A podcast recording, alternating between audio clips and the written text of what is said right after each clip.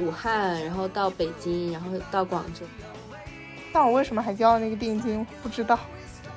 大哥们一起开的那种小作坊，这他们就是团伙作案。至少看十套房，瘫在床上，我觉得我就是个人。怦然心动的人生整理法，在可以接受的劳动和可以接受的整洁度中间寻找一个平衡。听众朋友们，大家好，我是野蛮发酵的主播三日。Hello，各位听众好，我是旋转不停的主播玄子。我们两个就是刚刚完成了一个艰难的搬家，是分别完成了艰难的搬家。玄子已经安顿好了，我今天是把最后一批东西搬过来，然后我的押金还在房东的手里，我现在就是在焦急的等待着他扣完能还多少给我，明天应该就能拿到一些钱了。感觉听起来还挺焦虑的，对。但是想想这个钱，反正已经花出去了，他就是再还给我，还多还少还是有一点钱的。嗯，然后我这边的话，其实我从毕业之后的三年，然后已经从上海啊，不是从长沙开始，然后租房，然后到武汉，然后到北京，然后到广州，就是已经辗转了四个城市。然后也有一些关于自己的租房，然后搬家一些经验，包括可能自己家里的一些收纳的经验吧。然后也希望跟大家一起分享，包括还有一些自己踩过的坑这样子。那我们就先从租房开始吧。好呀，我我我先先问你一个问题吧，就是呃，你觉得你自己在租房上踩过最大的坑是啥？我在租房踩过最大的坑就是给二房东交。那个定金就是在广州的时候，我是你看玄子搬过很多城市，然后我是有两个城市，我在长沙租过房，然后在呃广州租过房。在广州租的时候，因为广州的房价比长沙高很多，所以当时租的时候我就有点没谱，有点没底，不知道怎么租，就找了一个就找找那个中介聊，然后中介就给我推了一个很远很远的地方。我过去看房的时候。其实我挺喜欢它那个位置，就是因为在窗口可以看到有一个湖，视野很好，那阳台是开放的。但是它是一个二房东建，二房东的承包的房，就他们负责装修之类的。我去看了之后，那个二房东就说：“嗯，这个房源很紧张，如果你想定下来的话，就先交个定金，然后就把房子给你留着，你到时候再来签合同也可以。”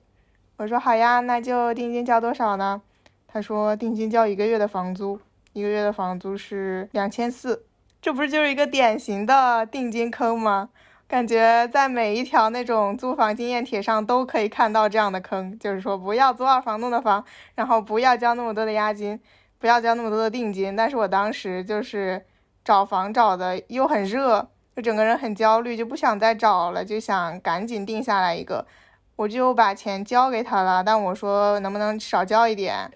嗯，他说行，那你交两千吧。我就交了两千，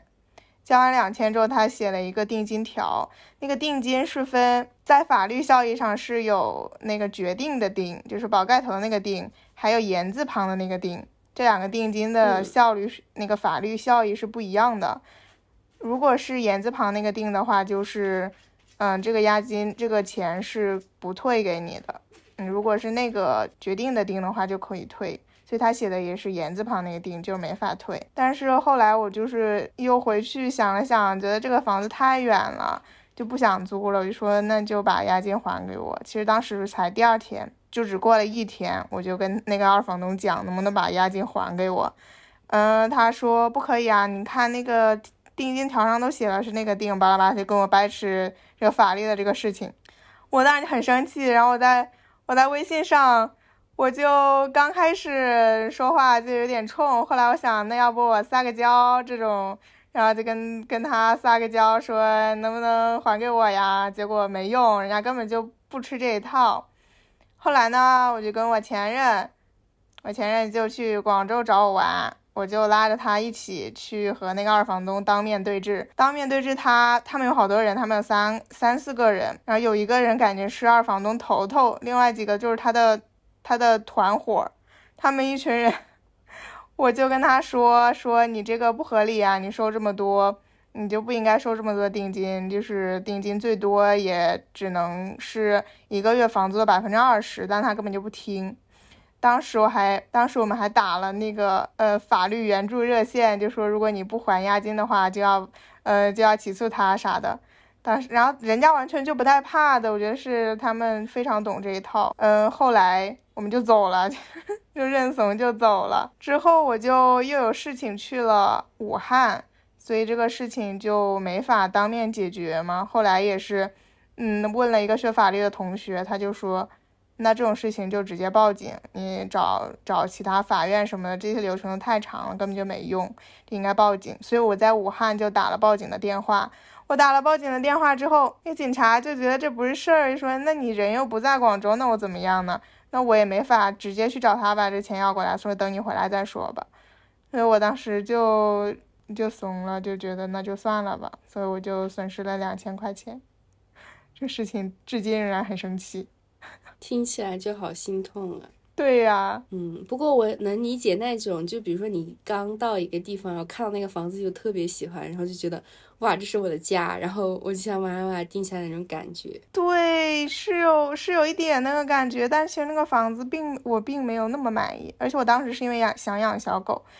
当时养狗，嗯，租房限制条件就很多，你不能是一楼层太高，然后没有没有电梯的房子。然后房东还要让你养狗，周围还要能遛狗。其实当时那个房东，那个二房东就不大乐意让我养狗。但我为什么还交了那个定金？不知道。呃，我觉得你这里说了一个，比如说租房很大的坑的一个很严重的问题，就是二手房东。因为你说这个，其实我也是遇到过。呃，我在北京的时候，那个时候，因为我之前就知道一定不要找二手房东，但是。北京的房源实在是太紧俏了，而且就是他们整个中介租房的市场就很乱，就几乎全是二手房东，而且几乎全是隔断房。如果你的预算没有特别高的话，嗯，我当时就花了两千五租了一个隔断房的一个十平的小单间，然后其实，在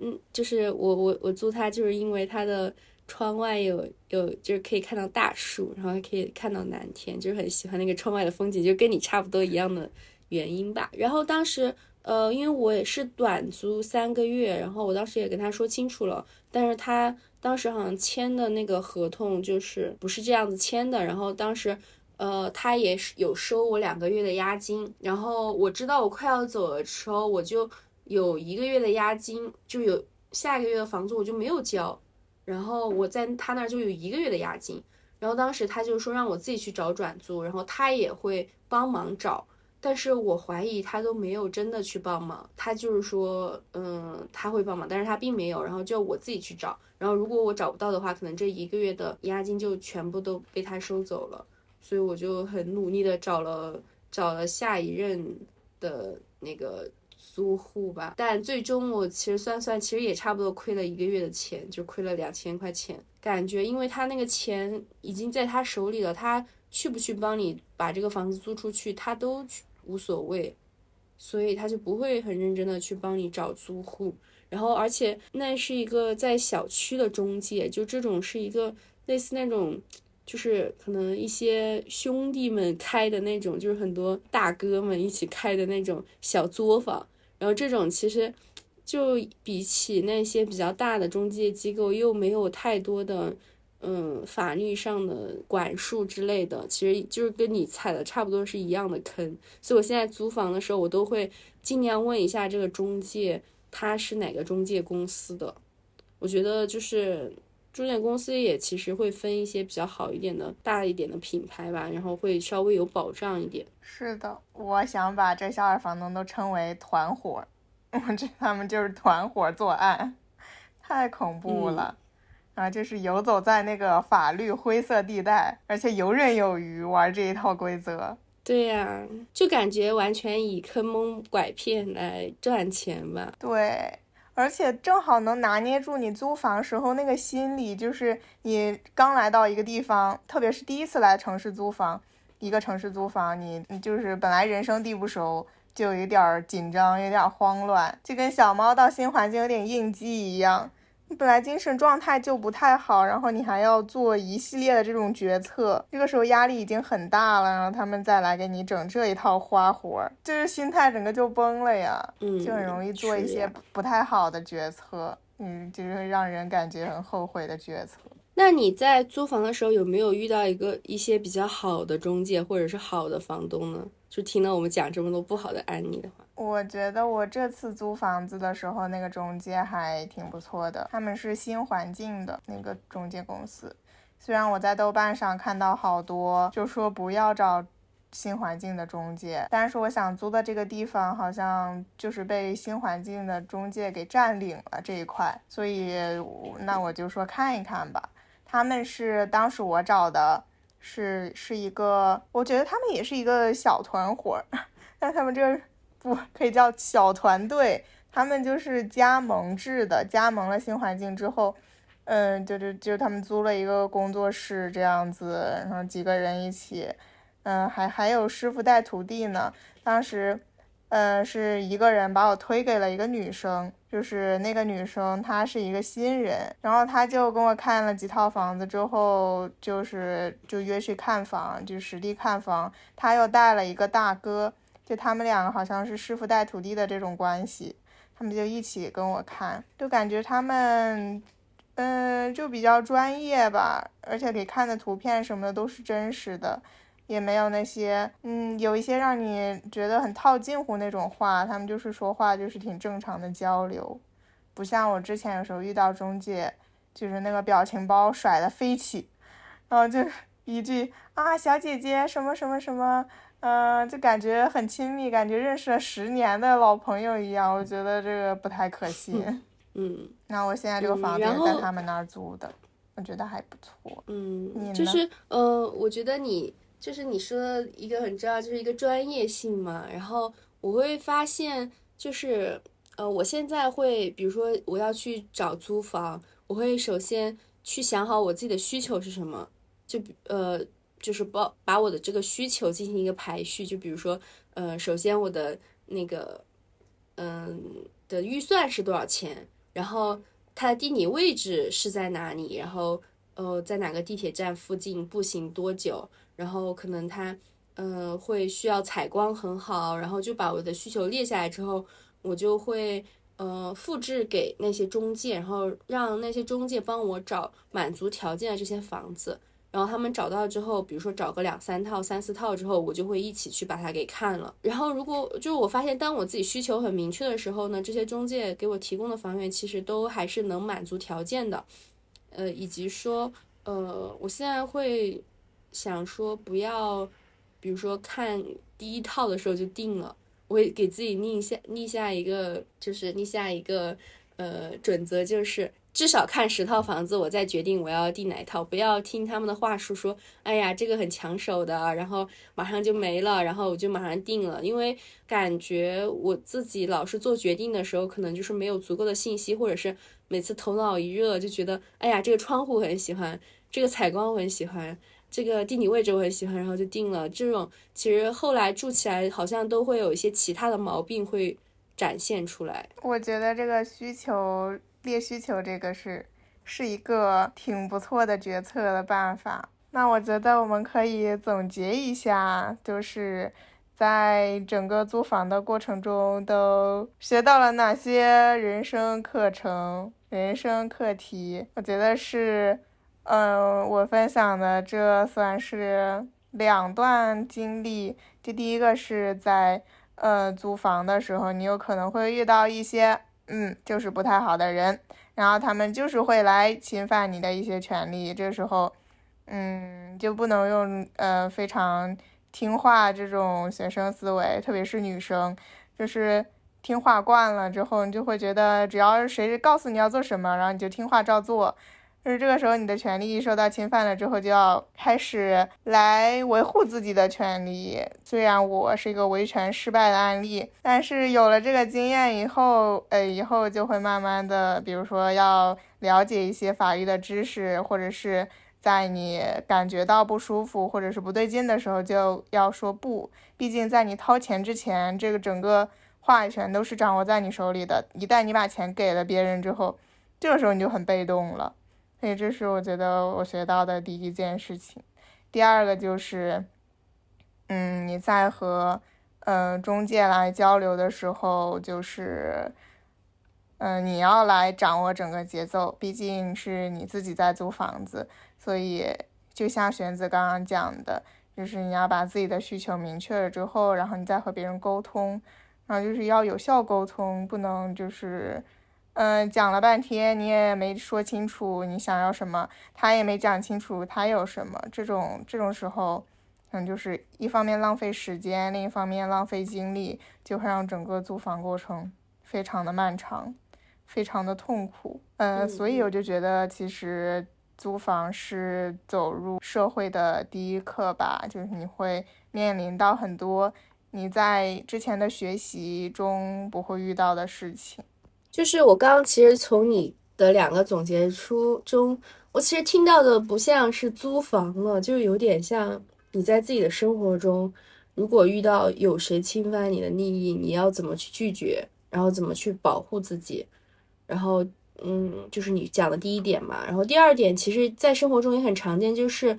就是。我之前有写过一段话，是你租过足够多的不好的房子之后，你才知道你想要的真正的房子是什么样的。因为就是你不断的去租房，然后发现哦这儿我不喜欢，就是不是某某一点我不喜欢，那一点我也不是很喜欢。然后包括我需要的是什么，就是你不断去明晰之后，呃，你就知道确切的知道我需要的是什么，然后我不想要什么。其实我觉得有点像谈恋爱，对吧？就是。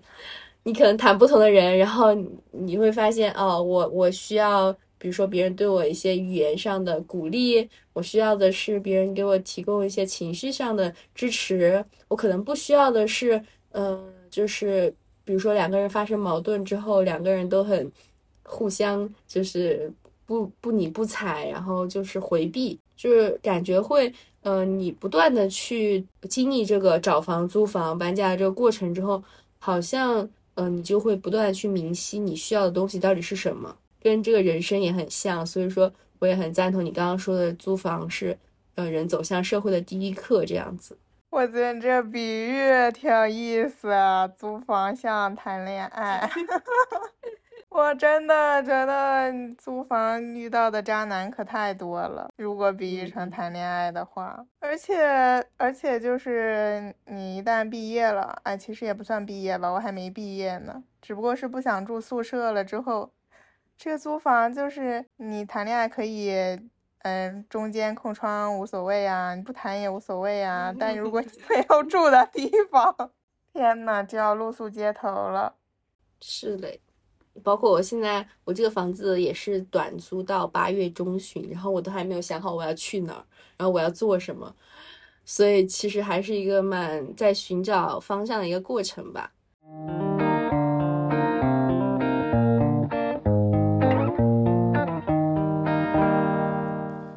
那其实我们之后就是我们接下来也会比较想聊一聊搬家，哎，因为你不是这几天一直在搬家嘛，然后你的状态怎么样，然后有什么感觉呢？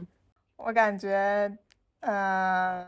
今天搬完最后一趟东西，然后洗完了澡，也洗了头发，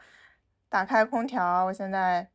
瘫在床上，我觉得我又是个人了，我觉得我又活了，就是庆贺我第一次独自完成了整个搬家流程，就从打包收拾到，呃，找车，然后找师傅帮忙搬，嗯，这这个搬不算是我自己吧。然后再到收拾房间，啊，包括之前租房都是一个人，是我第一次独立完成了整个流程，呵 呵好骄傲，为你鼓掌，呱唧呱唧。搬家的过程，我觉得我现在已经开启了这个保护，我不想回忆搬家的过程，特别是在这个长沙，我觉得得有四十度的天搬家，太可怕了。那我感觉，比如说你搬家之后，从你。搬家到这个房子，然后到你住进去，然后一切井然有序。其实你感觉你花的时间很少啊，因为我当时好像差不多一周我才整个完全收拾干净。我也差不多，我三十号开始搬的，然后今天已经六号了。就我记得我当时是先把我的卧室，因为我的卧室有两面类似落地窗的那种窗户，然后整个视野特别好。我先是把我的卧室给收拾出来了，然后嗯，把就是卧室里的衣柜搬出去了，然后我把我自己的工作的桌子给搬进来了，就搬到卧室里面来了，然后把整个睡觉啊还有工作的这个呃区域给收拾干净了，然后我的客厅很多都是我的杂物，都一直呃就是懒了好几天都没有收，然后直到有一个朋友要来我家住的前一天，这个 DDL 就促使我把。就是客厅的所有东西也收拾整齐了。我发现，嗯，虽然我写了一篇呃裸辞四个月，然后我治愈了拖延，但是这个拖延症就还是很难改。我觉得是很累的，就是你刚刚把你所有的东西打包起来，然后你又要把它们再放回去。这时候就从心理上产生一种抗拒，就我我在干嘛呢？这是刚装上要拿出来，这这这也不是拖，我觉得这不属于拖延的问题，为我们拖延找个借口，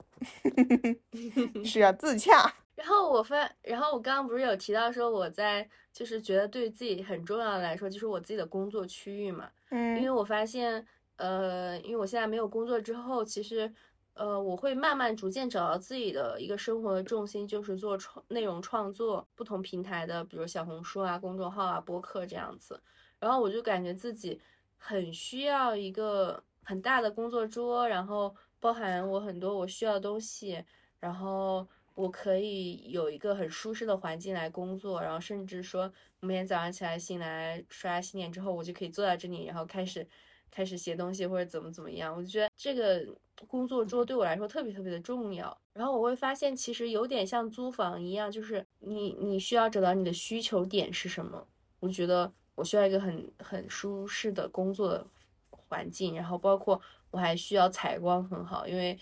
呃房子你有光线的时候，或者是被能被阳光直接晒到的时候，我就会觉得特别特别的开心，就是对我的心情也有很大的帮助。我也觉得工作的地方很重要。虽然我现在工作的桌子变得非常非常的小，因为我不想把我之前那个大桌子搬过来，这个屋里有一个小桌子，我就先凑合着用了。我感觉搬东西，就特别是那种大件的东西，搬来搬去的会非常麻烦，有时候可能也不是没用了，但就不想搬过来。这个时候就很考验这种断舍离的能力，嗯，能能忍住不把这个东西装进来，我觉得是挺难的，特别是。这个东西可能你当时买的时候花了一些精力，当时挺喜欢的，但你在搬家的时候突然觉得这东西好像也没有那么必要吧，但又不想丢，装了又占空间，嗯，很痛苦的一个过程。我觉得我在这个搬家这一次搬家最苦恼的，应该其实是在收东西的时候，在搬或者是在在新家拿出来这个过程倒还好，就是在刚开始往那个。箱子和和袋子里面放的时候，我觉得放放了一堆，还有一堆，放完一袋还有一袋，会开始感叹我的东西为什么这么多呀？就是感觉是我体积的好多好多倍，可能是我体积的十倍，有十个我那么多的东西，我觉得这东西太多了，非常不利于搬家，而且可以预见的就是在这个地方也住不了很久。可能一两年之后又要再搬家了，还可能是跨城市的搬家，感觉就是开始有一个长线的时间规划之后，对东西你需要什么东西，嗯，你需要添置什么东西，然后你需要，嗯，把什么东西，把你的收纳空间留给什么东西，都是需要长期规划的一件事情。嗯，我感觉其实你有提到一个很重要的词叫断舍离，然后。我们大学期间有一本风靡全国的书，叫做《怦然心动的人生整理法》，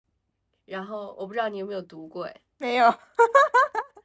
就是他，他特火，火到就是我读完之后，我就开始从家里里外外开始扫射，哪些我需要，哪些我不需要，不需要的就全都丢掉，然后我不仅自己的房间我这样做。然后我还会在客厅，然后包括我爸妈的 房间，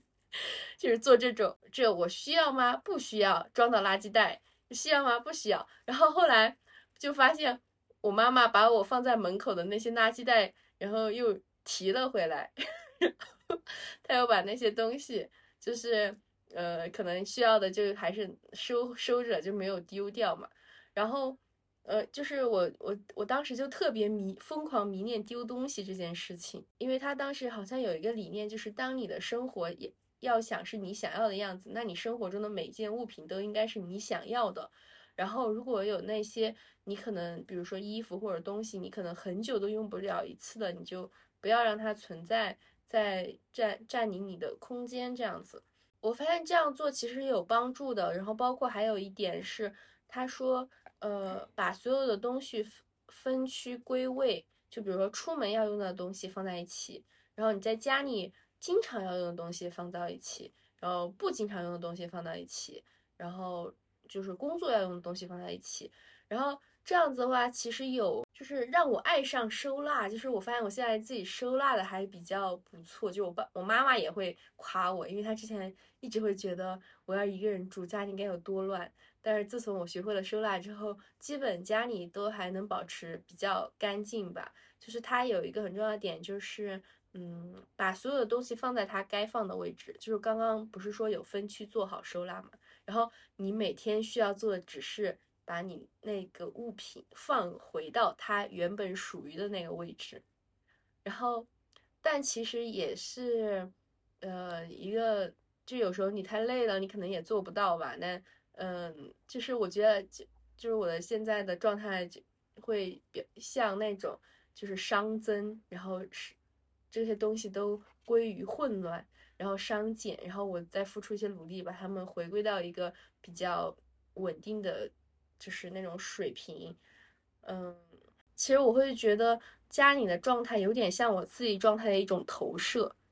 就是，就比如说我自己最近很忙，然后很累，然后状态也很差的时候，我家里就会尤其乱。然后我最近状态很好，然后呃每天就是。呃，就是有一些目标，然后有自己想做的事情的时候，家里就会变得很干净。我不知道你有没有这种发现？对呀，我那肯定是闲的时候，屋子就会比较干净。每天早出晚归的，那屋里慢慢的，你就感觉好像那个东西就从角落里全都长出来，都长在表面上。然后一回家就是越来越乱。你看到，哎呀，这么多东西，算了吧，这也收不完。然后就是越来越多，越来越多。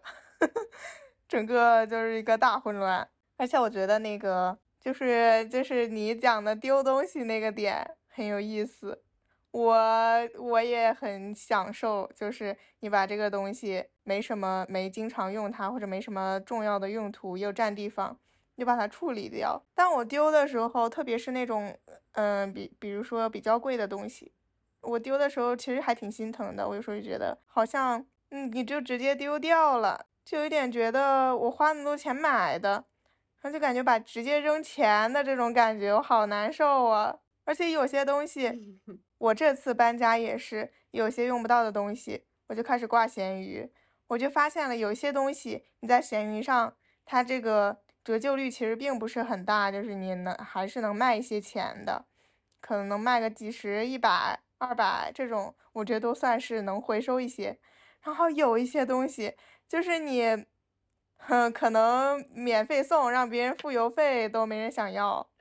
就很多东，特别是像衣服这种东西，我觉得就属于，嗯，你可能免费送，让别人付邮费，别人都不想要的东西。我就只能把它放在楼下，我们小区里会有很多收垃圾、回收物品的，呃，叔叔阿姨、爷爷奶奶，他们就会把它捡走，我就心里还好受一点，但也好也会有一点。他们可能比我还有钱，然后他们还在做这些工作来回收这些东西，然后我就把这些东西挥霍了。我就当时买的时候啊，头脑一热，几百块钱就丢掉了，然后到现在就完全没了。我觉得这个对对消费观也是一个很大的冲击。就比如我今天去逛宜家、逛商场，然后逛完了一大圈，啥也没买，最后吃了一碗十块钱的。番茄鸡蛋面太心疼了，所以搬完家之后就下定决心要，嗯，在买东西的时候要考虑清楚这个东西能用多久，然后如果不用的话，可不可以卖出去？如果是卖不出去的东西，那能不能保证你把它物尽其用，然后不用了之后再丢掉？这是我现在的消费观。搬家帮助我重塑我的消费观。嗯，我觉得你说的这一点我还还蛮赞同的，就是说，其实丢东西的过程可以让你想清楚你真正需要什么，然后你不需要什么，然后会对你的消费造成一些就是帮助，就是在你做一些消费的决策的时候。然后你刚刚好像有提到说关于浪费的事情，就是你比如说你有些东西你丢了，你会觉得很浪费。然后，呃，其实我比如说我在之前在吃东西上，我我之前会老是想把一个东西全部吃完，就包括我今天我点了一个八九寸的披萨，然后其实最后剩了两块，我是觉得我已经八九分饱了，就再吃可能就要吃撑了，但是。我又会觉得好浪费呀，然后我就想把它给吃掉，所以我感觉其实关于浪费的这个事情，我可能自己还要再去探索一下。呃，我我不知道这里，比如说是到底是跟钱有关，是我浪费了这么多钱，还是说，比如说这些食是这些食物，呃，是比如说是有很多人他们辛勤种出来，然后制作出来的，就反正让我联想到这些东西吧。嗯，我觉得你那个披萨，那不是你放着第二天 再吃不行吗？你有没有冰箱啊？我有，然后但是你要知道，你打包就是要收打包盒的费用。哦，你是在店里吃的是吗？嗯，哦，我以为你点了外卖呢。你说你在探索是怕浪费钱还是怕浪费？资源这个事情是吗？我是觉得可以了解一下这种垃圾回收的流程，就是比如说这个饭这个事情，不管你吃了多少，其实这个东西它已经长出来了，你你就是这个东西它该浪费的水啊，什么东西都已经长都已经用完了，所以你是把它吃掉，然后还是把它嗯剩在那里，好像对对它资源本身是没有什么区别的。但是在垃圾处理这个方面，就是为什么现在都在推行那种垃圾分类，就是你分类了之后，那些能回收的就可以直接回收，不能回收的就是再处理。但如果没有分类，这一堆东西，嗯，我们知道垃圾太多了，就是就算是用人工，也不可能完全把它分离开，所以他们可能都会被归为不可重新利用的东西，然后怎么处理一下，倒进海里或者是填埋这种。但如果你把它吃掉的话，你的身体就已经自动处理了这个东西，就会把它变成粑粑 排出来。所以你是在帮助环境降解这个？我觉得，我觉得很好。呃，就是我，我感觉你刚刚说那一点，可能我需要帮你澄清一下。你是说，我们点了这个东西之后，它其实就已经被浪费了？但是，呃，我们可以在点东西之前，在。多考虑一下，比如说点个小份的，或者点个什么样的，就不要别说就是已经浪费。小心一些环呃，可能对环保比较关注的朋友们，他们可能会会会比较在意这个点吧。嗯，对的，是的，就是光盘行动嘛。你要是点的好，你就是正好吃完；点的不好，你就得努力吃完。是这样子的。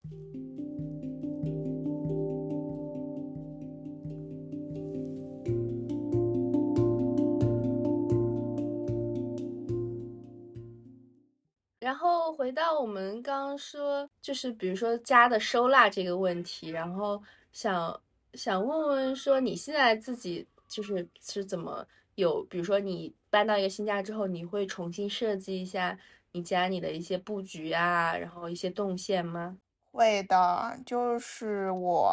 我发现我租的很多房子都是会把床放在正中间的位置，对于我来说，这是一个非常不合理的。空间规划，我比较喜欢把床放在一个角落，这样你中间空出来的位置，就是你可以走路啊，或者是放东西啊，或者你在中间呃跳跳舞啊，运动一下，我觉得这个空间就出来。但是如果把床摆在中间，你的大块的空间其实没有，就变成了碎片化的空间，然后就没有一个比较，本来房子就比较小，然后就可活动的空间就更少了。所以我的我我总结了一下，我租房的这。几几次租房，我都是会把床挪到旁边，然后把中间的空间给空出来。这是这是空间动线这方面。嗯，在收纳方面，就是我之前租的房子是有一面墙是一个超大的柜子，然后把所有东西都堆在里面，然后表面看起来就挺干净的。其实 金玉其外。那柜子一打开，可能就会有东西直接 掉下来。那我现在租这个房子就特别收纳空间就特别小，就是它没有那种非常大块的收纳，都是一些小柜子，小柜子一格一格的，只能放一些比较小的东西。就只有一个衣柜、一个电视柜，还有一个我搬来的书柜，然后和厨房这些柜子，其他就没有了。所以我我租房的时候却没有考虑到这个问题。我开始收拾东西的时候，我才很苦恼。我那些冬天的衣服，还有被子。还有一些什么收纳箱，我都不知道放在哪里，完全没有一个就是这种闭合性的空间可以让我把这些东西塞进去，我整个都快崩溃了。但后来我 发现，我把那个电视柜或者书柜都往前挪了一下，这个柜子和墙中间就空出来了很多空隙。我就把我的东西都堆在那个后面，就是藏起来。从侧面看可以看到背后堆的全是乱七八糟，但从正面看，嗯，好像还行，好像那个墙往前移了，就突然偷出来了一块空间，我觉得很满意，好骄傲。就是我刚听你的描述，我有点想到《老友记》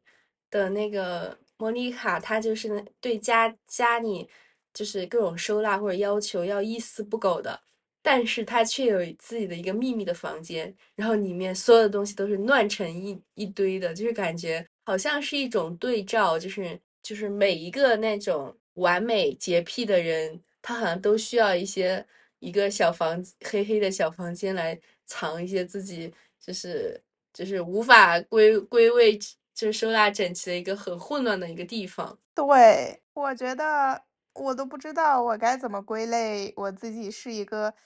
是一个喜欢整洁的人呢，还是一个不喜欢整洁的人？也可能大家都是这样，就是肯定都会喜欢你你周围的东西是摆放整齐的、干干净净的。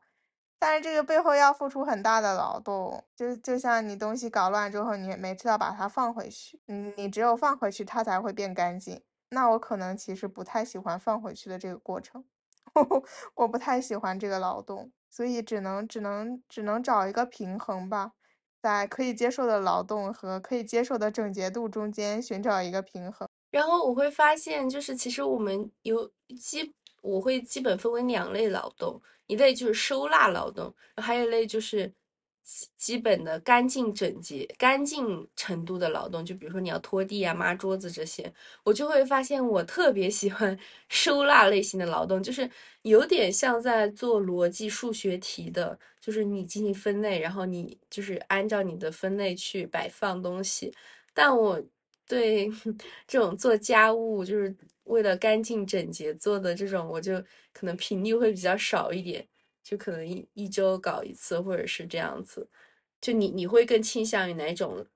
家务劳动？我最喜欢的还是丢东西的家务劳动，可能跟收纳有点相关。就是我把这个东西，嗯，对，这个东西放在这里又碍眼又占空间，我想把它丢掉。但其实很多东西其实是有用的，也没法丢。就就是可能我喜欢的这个东西是二百块钱的，但我只愿意花十。五十或者十块钱来买，那肯定就会买到一个，嗯，没有那么合我心意的东西。但这个东西又是我需要的，我就只能留着它。我又不愿意花更多的钱给它升级。那这这这感觉就像是一个，对，就像是一个低配版的对象，就是凑合凑合过日子，没有那种精致的想象。那我们要不现在来做一个？想象吧，就是，呃，我我我先问你一个问题，然后一会儿我可以再回答。就是，比如说你想象你十年或者二十年之后，你居住的环境会是什么样子的？会，请回答你的第一感觉，不要太想太多。我我觉得就是我希望我十年之后可以有钱，把我把我住的地方装修成我比较喜欢的样子，就是窗户。窗户门口要能看到树，或者是能看到自然景观，能看到绿色，不要有高高的楼挡住我的视线。然后，嗯，然后这个房间的最好是木地板，其他的家具呢，就是颜色可以比较统一。可能是比较偏日式或者是包豪斯风格的这种装修，我觉得是设计师的洁癖，设计师的审美洁癖。所以我一直很想要一个这样子的房子，就是有是有一套装修设计在里面的，而不是就是为了为了实现一个功能把这个东西搬过来，为了实现另一个东功能把另一个东西搬过来，就感觉是硬拼凑的一个家，大概就是这样吧。要求好像也不高。嗯，我我就是想到的，我觉得是一些元素，就是我想到了呃一些元素或者材质，就是我想的第一个，我的窗帘会是那种棉质的或者是麻质的。就会有一点透光，但是能看到它很粗糙的一些纹路的。我还会想到一个阳台，然后我会想到像侯麦的电影里面，就是类似那种巴黎的一些阳台，然后能看到外外面的风景。然后我我我有一些些感觉，它会是在一个国外的环境。在我的想象里，我会有一个特别大的书桌。就是几层几层的书架，落地的书架，然后放很多书，包括有木地板，我可以在上面光着脚，然后走走来走去，然后嗯看书或者工作这样子，可能是我一个比较第一直观感觉的一个想象吧。我们的想象中，未来家都是木地板的。我是感觉其实它有点那种原始的人类的冲动，就是很想脚贴大地，你懂吗？那你觉得你十年后的房子是自己的还是租的呢？倒没有太多的想象吧，就是 doesn't matter。就其实其实是关于你，你是不是是不是定居在一个地方，更偏向于这个方向。其实如果你只在一个地方，可能住很很短的一段时间，那即使你你很想用心的去装扮它。去让它更符合你的需求，但你还是您是会更考虑到走了之后，嗯，你这些东西是不是可以跟你一起走，或者是你是不是花了过多的时间和精力来装修这个房子，嗯，实现这个短暂的，嗯，让这个家符合你的需求，你会你会纠结这方面的问题吗？呃，所以你想象的你是租还是买的？你好像提到说你是买的是吧？没有，我觉得，我觉得我买不起。就是我好像没有对租或者买有太多的想象，是因为我暂时还不觉得我可以扎根在某个地方。因为你也听到说，我毕业之后就是跑了好多个城市，然后包括我就是这次辞职之后也是有去六七个城市这样子。我确实还没有说决定我最后要在哪里。一直永久的居住下去，因为，嗯，我目前还是想以一个流浪的 状态去不同的地方，然后体验不同的东西吧。就是有点像我的播客的名字“旋转不停”，就是像一个陀螺一样，不停的就是去到处，然后去体验，然后去生活，去旅居这样子。我的微信签名也是去流浪，是吧？我觉得一直住在一个地方，就慢慢的这个新鲜感就没有了，也可能是因为没有找到一个各个方面都很喜欢的地方。我觉得，呃，我住过的这些地方总会有一些让我不满意的，不管是房子，或者是，其实更多的是周围的环境，就是可能你你更考虑，呃，你去别的地方是不是便利，去你常去的工作是不是便利，是不是方便。